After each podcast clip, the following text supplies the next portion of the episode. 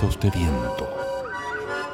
Cuentos e historias hechas de viento que viajan para llegar a diferentes y lejanos rincones, abriendo un mundo lleno de palabras imaginantes. Proyecto enmarcado en el Plan Nacional de Lectura y Escritura e Iniciativas de Fomento Lector en Medios de Comunicación. Financiado por Fondos Cultura Convocatoria 2020 del Ministerio de las Culturas, las Artes y el Patrimonio. Conducción y producción, Sandra Aravena, María José Camus y Vivian Moya.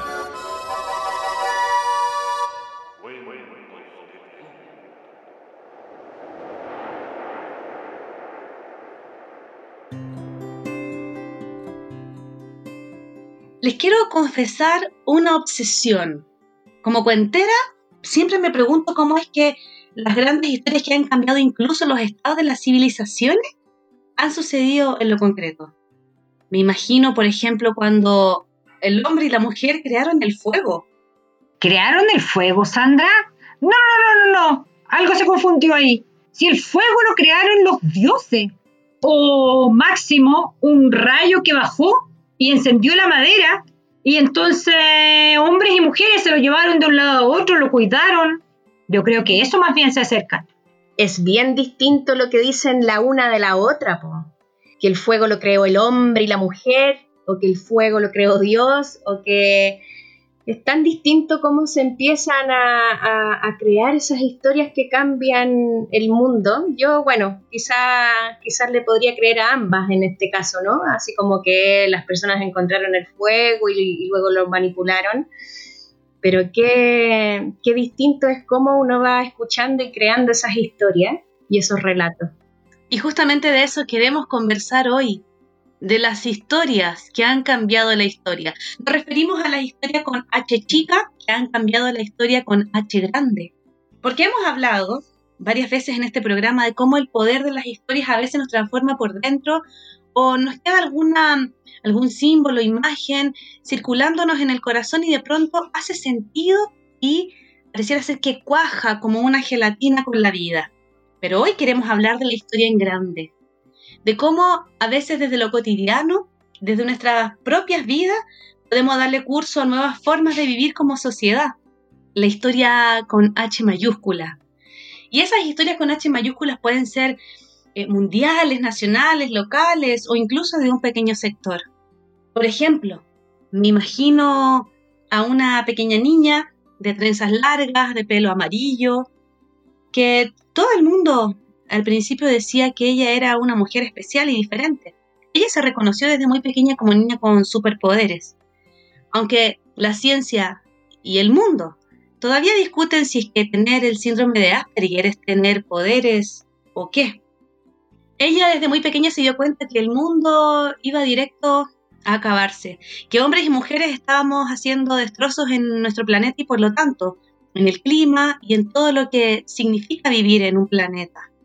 Cuando tenía apenas 11 o 12 años, obligó a que esa emoción que le habitaba empezara a salir con su familia y logró que su familia, por ejemplo, se volvieran vegetarianos, empezaran a tomar acciones como reciclaje y ella misma comenzó a manifestarse sola frente al Congreso de su país todos los viernes a tal hora pidiendo que la escucharan, porque ella no podía entender cómo los adultos y las adultas de esta época estábamos dejándole un planeta en tan malas condiciones a nuestros niños y a nuestras niñas. Esta historia que comienza con un cartelito afuera de un congreso comenzó a hacerse viral, continental, intercontinental y luego mundial. Finalmente, Greta Thunberg, que la conocemos tanto por su activismo contra el cambio climático y a favor del cuidado del planeta, ha logrado viralizar movilizaciones, conversaciones, discusiones y también búsqueda de soluciones para arreglar lo que estamos haciendo efectivamente con nuestro planeta, que no es otra cosa que abusar de nuestro poder sobre él. Y así hay miles de historias a lo largo de la historia que han creado estos cambios. ¿No se conoces alguna historia que haya cambiado la historia con H? Se me vienen varias a la cabeza, pero hay una que siempre me, me ronda imaginándome qué hubiera pensado yo en esa, en esa época. Por ejemplo, Sandra, tú en la época en que pensaban que la Tierra era plana y algunos locos por ahí decían que era redonda, ¿qué hubieras pensado tú? ¿Hubieras sido de los que pensaban que era plana o hubieras escuchado a estos seres que decían que era redonda? Yo hubiese pensado que no era ni plana ni redonda. Probablemente me hubiese imaginado cualquier forma. Ah, mira, está interesante eso. Bueno, esa, esa siempre me queda dando vuelta de, cómo efectivamente hay, hay algunas eh, creencias que tenemos acerca del mundo, por ejemplo, de que el mundo es plano, y luego suceden una serie de, de eventos que nos confirman lo contrario, ¿no? y en distintos momentos. Por ejemplo, es muy lindo para mí pensar que uno empezaron a mirar los griegos que la Tierra era esférica porque miraron el cielo. Fueron mirando cómo, cómo se configuraba el cielo, las estrellas y los astrónomos tenían esta mirada acerca de que la Tierra entonces era redonda y no plana y de cómo esa historia se fue perdiendo de a poquitito hasta la edad moderna, en la que, claro, empiezan estos viajes, este viaje eh, de Colón, por ejemplo, y, que lleva en su barco, en sus tres barcos, ahí a una tropa muy, muy distinta a la historia que quizás algunos nos hemos hecho de ese evento, porque eran personas que quienes se iban a aventurar a esta locura de caer por el mar que se supone que terminaba en algún momento y lo que había abajo era eran monstruos y qué sé yo, iban en este barco con él, puras personas que no tenían nada que perder o querían en el fondo obtener algunas cosas de ese viaje. Y finalmente tras ese viaje y luego además desde la vuelta que hizo Fernando de Magallanes se dan cuenta de que la Tierra efectivamente era redonda. Entonces no sé, yo creo que hay que esto, que este tema de, cómo las historias cambian la historia del mundo es alucinante. Es, es como, cómo podemos con, con estos gestos que contabas tú de esta pequeña gigante de 16 años o, de estos gestos en la historia, eh, ir cambiando nuestra propia historia, esa historia con H, grande, mayúscula. Y podemos hablar de tantas historias más. Incluso a veces me pregunto si habrá alguna acción que nosotras mismas estemos haciendo en este presente que pueda cambiar quizás un poco la historia más grande. Les queremos invitar a escuchar la primera historia. Ella es Carolina Enríquez Quiroga, es una cuentera chilena que cuenta hace 12 años para adultos. Ella es miembro de SINOCH, que es el Círculo de Narradores Orales de Chile, y es su secretaria. Ha participado en festivales y encuentros en Chile, Argentina, Bolivia, Colombia, Brasil, México y Panamá. Y hace siete años está contando una vez al mes en la Casa en el Aire un lugar tradicional y emblemático para la cuentería y la narración oral en Chile. Vamos a escuchar en su voz una historia que se presenta sola. Así que ustedes no hagan más que abrir sus orejitas, apagar el mundo, apagar todo lo que les pueda estar distrayendo y entréguese a volar con la imaginación. Aquí está Carolina Enríquez.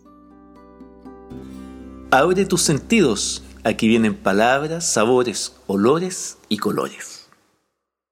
A Margot, para el cumpleaños número 10, sus papás le dieron el mejor regalo de todos. Cuando le entregaron el enorme paquete, pensó desilusionada que sería otra muñeca de lana. Al abrirlo, encontró muchas cajas, una dentro de la otra, hasta llegar a una pequeña. Esto no parece una muñeca, pensó. Rápidamente rompió el envoltorio para ver qué había en su interior. Eran unos binoculares. No podía creerlo. Ninguna muñeca ni juguete podían hacerla más feliz. Son de bronce y nácar, dijo su mamá. Demasiado elegantes para Río Bueno, pero quizás algún día te sirvan para ver las óperas en Santiago. También puedes usarlos para mirar aeroplanos, dijo el papá, guiñándole un ojo. Nadie como él entendía lo mucho que le gustaban los aviones. Por eso los sábados la acompañaba a algún potrero del campo para verlos pasar. Y siempre que viajaba a la capital por trabajo, le compraba revistas de aviación o aeroplanos a escalas para que armaran juntos. Ahora podré verlos de cerca, pensó Margot. Tan feliz estaba con su regalo que después de abrazar a sus padres y darle la gracia, salió corriendo fuera de la casa. A grito llamó a sus hermanos para que la acompañaran al granero a probar sus relucientes binoculares. Tener unos anteojos de larga vista en Río Bueno, donde vivían, y en 1930 era algo increíble de verdad. A ella no le gustaba jugar con muñecas, era muy diferente a las otras niñas de su edad. En esos años a las mujeres les enseñaban que el único destino era casarse y tener hijos. El resto estaba reservado para los hombres. Ella también quería casarse y tener una familia, pero su sueño más grande era volar y conocer el mundo. Subía al techo del granero para ver pasar los aviones. Estaba obsesionada con esos pájaros de fierro. Un martes de febrero, cuando estaba mostrándole el cielo a su hermana Rosa, sintieron un ruido, un ruido muy fuerte, y vieron que pasó una avioneta del correo que aterrizó de emergencia golpeándose en los potreros del fondo. Con sus binoculares colgados del cuello y el corazón latiendo muy fuerte, bajó rápidamente del granero y corrió hacia allá. Al llegar, vio que el aeroplano había aterrizado en medio de un tomatal. Las cartas estaban todas esparcidas en la tierra y el piloto reía carcajadas entre los tomates reventados. Tenemos salsa boloñesa para un año aquí, decía, muerto de la risa. La avioneta era más pequeña de lo que había imaginado. Se acercó a ella con mucho cuidado y tocó una de sus alas. Luego acercó su oreja al fuselaje para oír cómo sonaba por dentro. Entonces ya no tuvo ninguna duda. Iba a ser aviadora. Y aunque todos pensaron que solo era un capricho de niña, muy pronto les demostró que no era así. Desde ese día se dedicó a convencer a sus papás de que la dejaran estudiar para ser piloto. Todo el tiempo se lo pasaba hablándoles sobre los distintos tipos de aviones y de la Escuela Aeronáutica de Chile, donde esperaba instruirse. Sus papás la escuchaban con paciencia. Cuando termines el colegio podrás hacerlo, le decía la mamá, seguramente pensando que para cuando llegara ese día ya habría olvidado los aviones.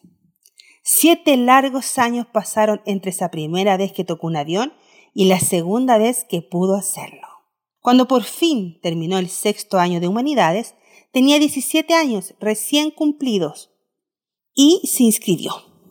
Al otro día, muy temprano, se fue en un bus hasta la escuela aeronáutica. ¿Qué necesita, señorita? le preguntó un hombre en la entrada. Quiero averiguar sobre las clases, le dijo. Yo le puedo entregar la información, pero para inscribirse tiene que venir el alumno. ¿Quién le pidió venir? ¿Su papá? ¿Su hermano? ¿Su novio? Yo soy la alumna, le contestó Margot. Desde entonces, el tiempo empezó a correr muy rápido. Su primera clase fue un 6 de enero y a fines de febrero ya estaba volando sola por primera vez. Recuerda cada detalle de ese primer vuelo solitario. Una mañana estaba practicando maniobras con el capitán Washington Silva, su instructor, cuando de repente él le dijo, Margot, ahora le toca salir sola. Uy, no podía creer lo que estaba escuchando. Había esperado ese día desde los 10 años y aunque estaba muy emocionada de que al fin hubiera llegado, se dio cuenta que también estaba muy asustada. Con un gran nudo en el estómago, se preparó para despegar. Un minuto después estaba en el aire. ¡Wow! Y su corazón latía más y más y más rápido que nunca. Mil veces se había imaginado ese momento, pero vivirlo de verdad fue muchísimo más emocionante.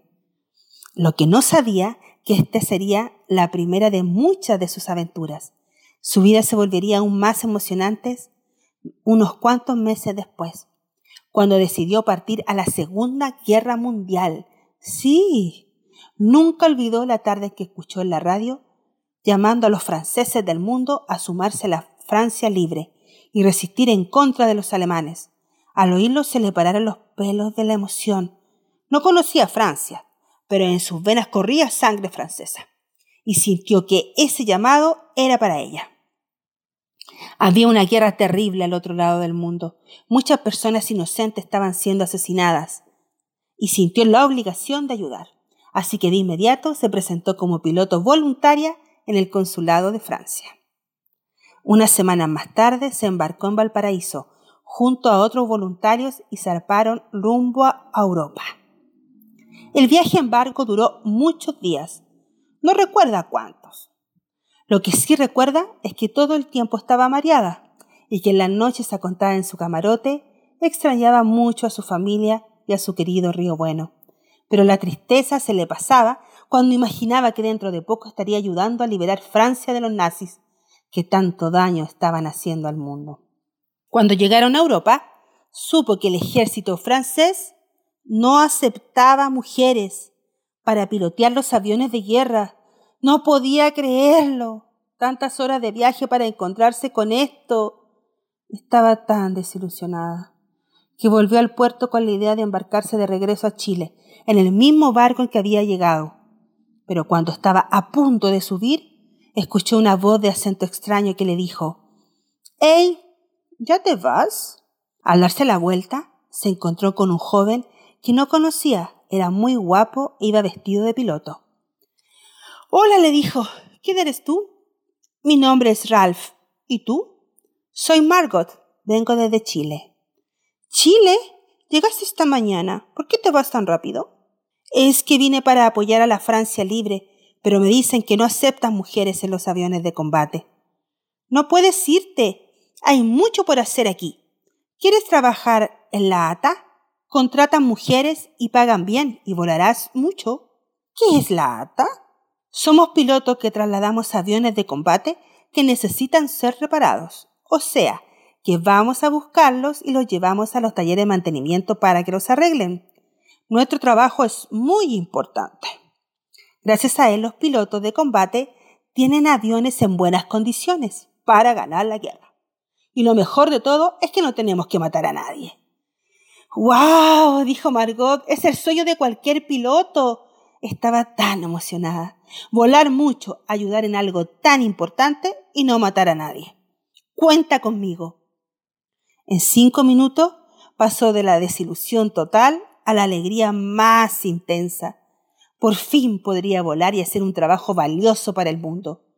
Ralph le ayudó a cargar su equipaje.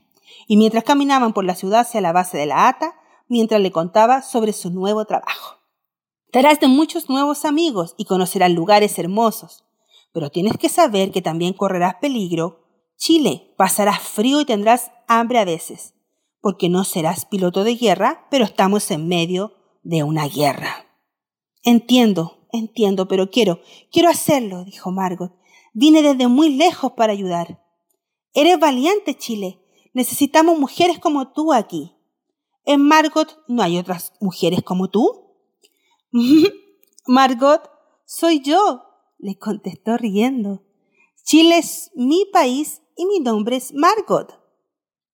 Ralph fue el primer y mejor amigo que tuvo en Europa, pero en todos los años que estuvieron juntos en la ATA, nunca la llamó por su nombre. No sé si lo haría por bromear o de verdad no lo entendía, pero siempre la llamó Chile. Conozcan a mi valiente amiga Chile, decía al presentarla. Viene desde el lejano país de Margot. los años que estuvo en Europa fueron los más emocionantes de su vida.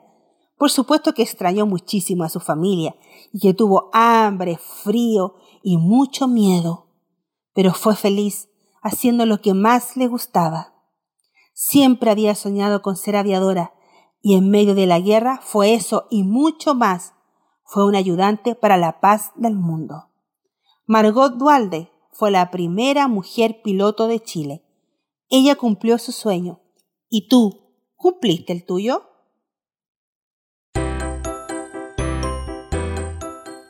Vivi querida, tú que a veces nos planteas reflexiones tan profundas, ¿qué componentes crees que debería tener una historia que cambie la historia? Em, bueno, lo primero que me surge es que a menudo se habla de los éxitos. Y se habla sobre los éxitos alcanzados por la humanidad como si fuera una persona la que se destaca en ese cambio que se produce, la versión Schwarzenegger. Pero en realidad, más frecuentemente, son pequeñas proezas colectivas de trabajo en equipo, de empatía, de solidaridad que se vuelve acción y no solamente buenas ideas y pensamientos. Se considera que sin ese componente grupal muchos eventos históricos no permanecerían. Y les voy a dar un ejemplo súper trivial.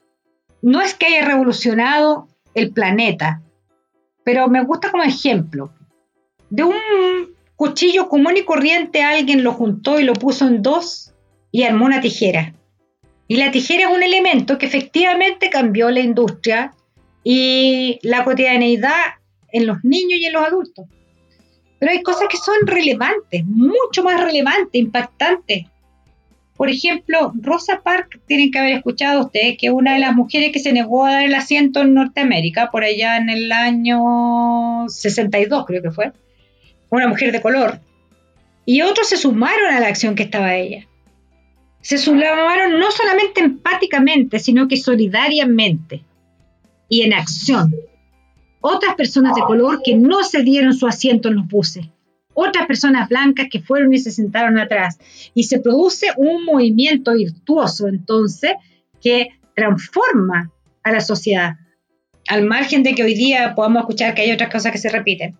Y así como ese, por si solo hubiera pasado como un eh, ejemplo más nomás, de valentía de ese minuto, pero no, se transforma en una ola muy poderosa.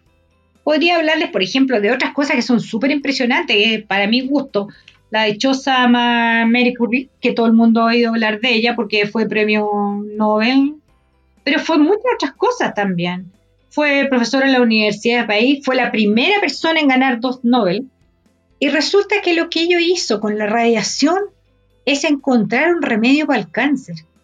Y simultáneamente empieza a producirse en todas las otras universidades investigaciones en la misma línea que ella, y por primera vez aparece la posibilidad de ir frenándolo.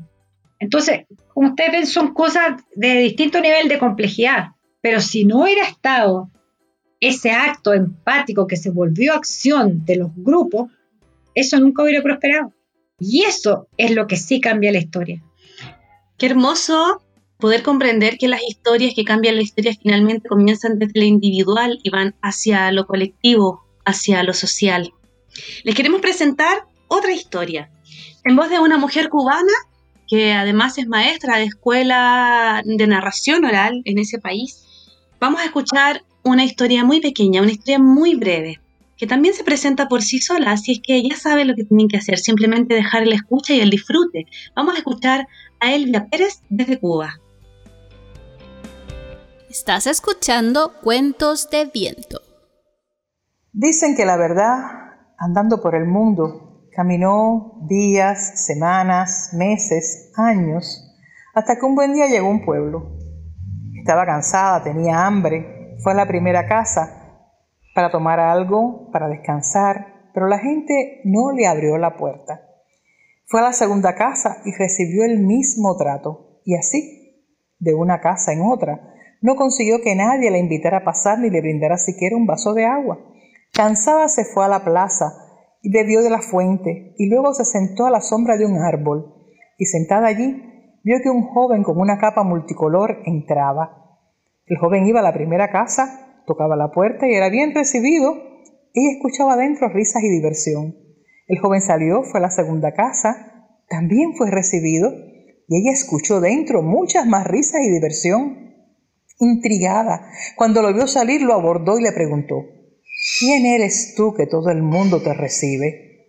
Y el joven respondió, yo soy el cuento, y todos quieren escucharme, pero ¿quién eres tú que nadie quiere verte? Y ella confesó, yo soy la verdad, y muy pocos quieren conocerme. Compadecido el joven le dijo, ven conmigo. La llevó con él bajo su capa y se fueron juntos a la siguiente casa. Allí fueron recibidos, comieron, bebieron, y hubo mucha risa y diversión. Dicen que desde entonces la verdad y el cuento andan juntos por el mundo y es por eso que cada vez que tú escuchas un cuento, dentro de él siempre hay un poco de verdad.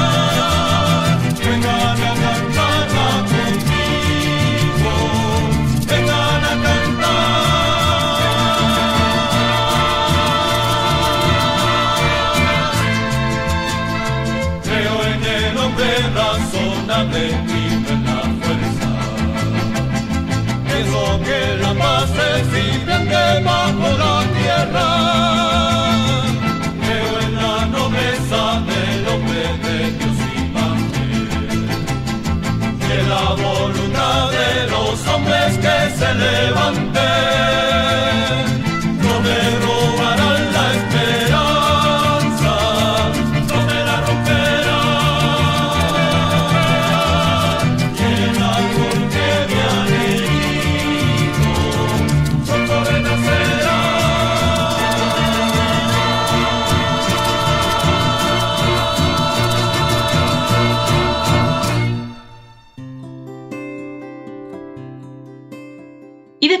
Microcuento escuchamos en la música al grupo Ortiga con la canción de la esperanza. Ortiga es un grupo que fue reconocido por ser parte del canto nuevo y del canto comprometido durante la época de la dictadura en nuestro país. Nació en 1974 y recuperando el folclore y haciendo fusiones con otros estilos musicales, hasta el día de hoy nos regala su música. De hecho, acabamos de escuchar una de las canciones de su último tiempo. Y vamos a dejarles con la tercera historia. Esta historia también nos viene desde un país caribeño, desde Colombia, María Teresa Agudelo. Hija de primos hermanos y dice que tiene colita de marrano pero que la esconde muy bien.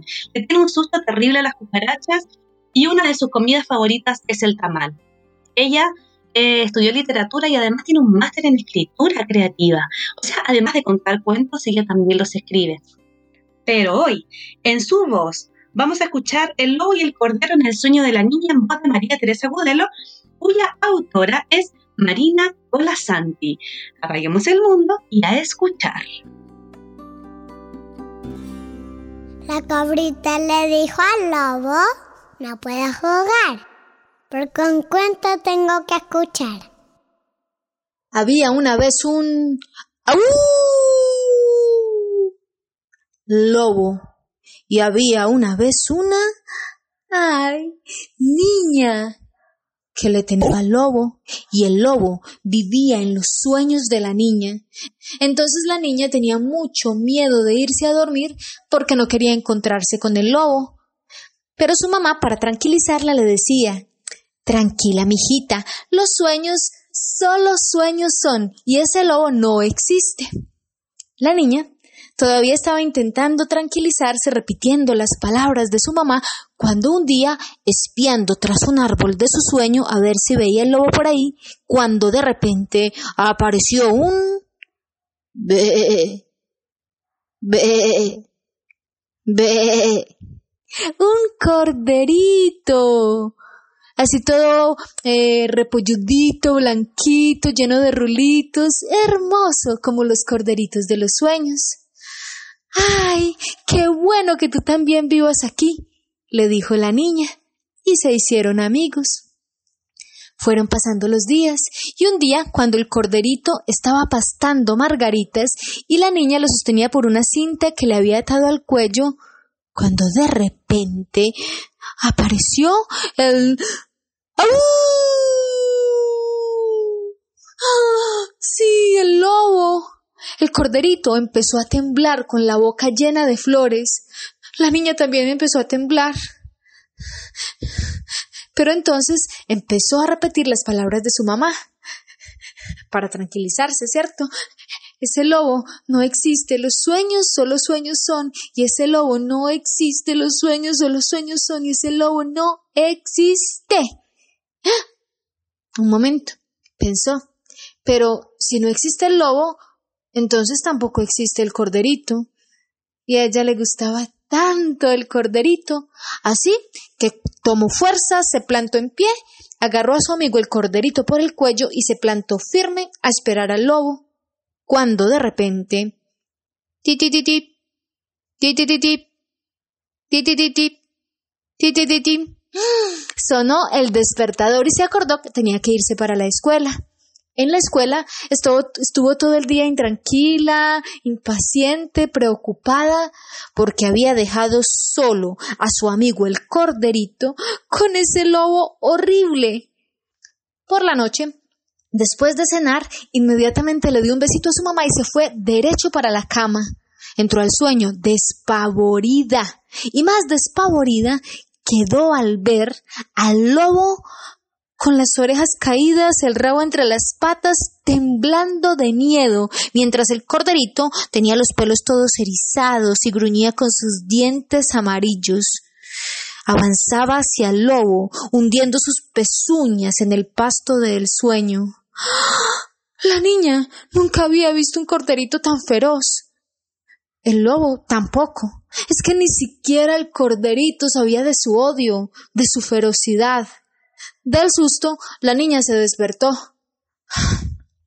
Ahora no tenía solo un miedo para ir a dormir.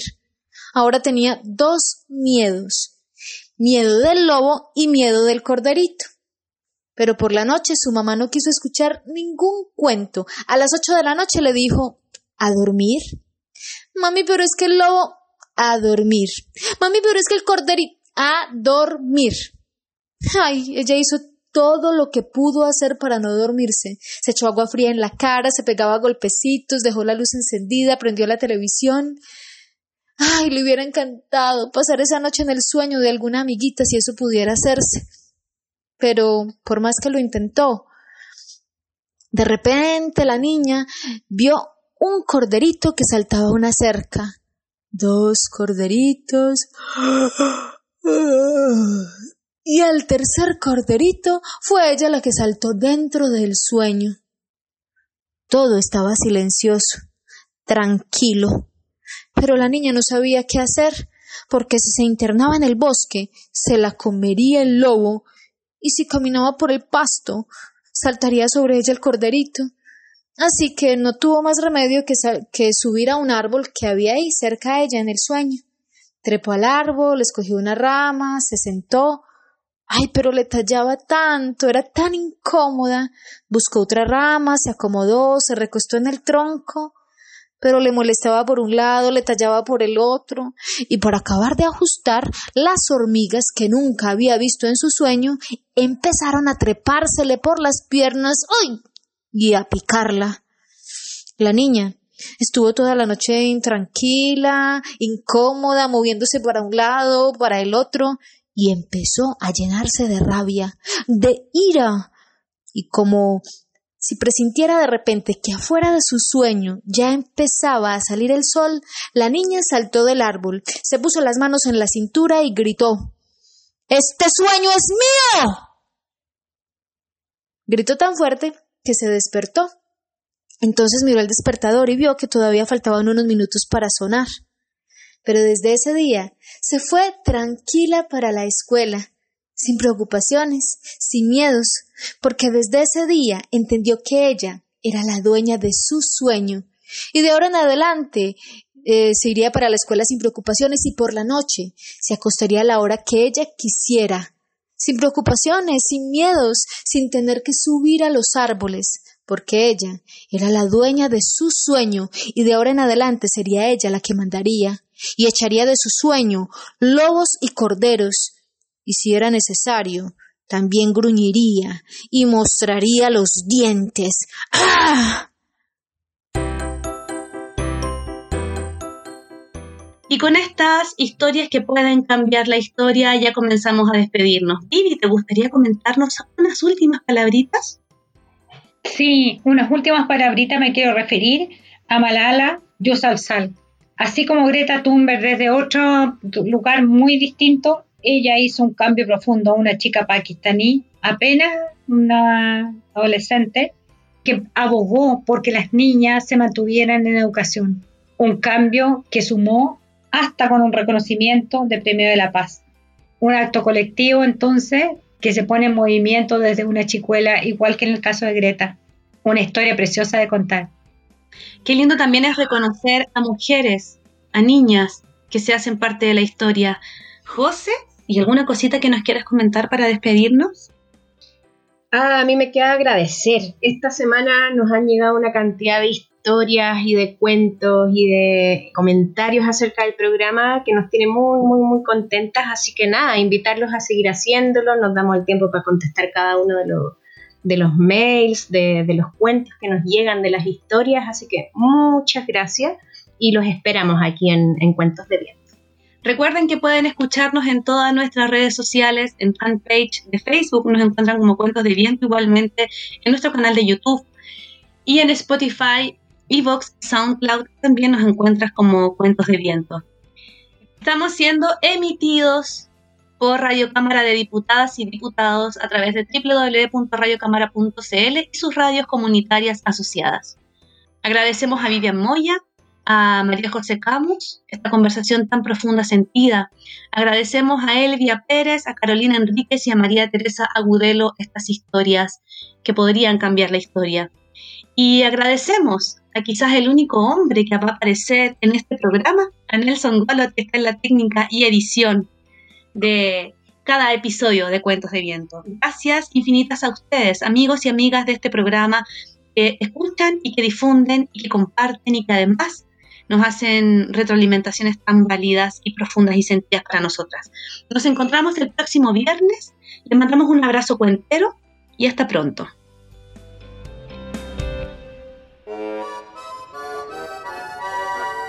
Gracias por acompañarnos en este viaje lleno de historias y palabras. Esperamos que los cuentos de viento encuentren las rutas precisas para poder llegar a ti y así abrir un mundo lleno de palabras mágicas e imaginantes. Juntémonos esta y todas las semanas en alguno de nuestros puntos de encuentro digitales. Cuentos de viento. Que cada historia se te quede adentro. Que cada historia te habite dentro.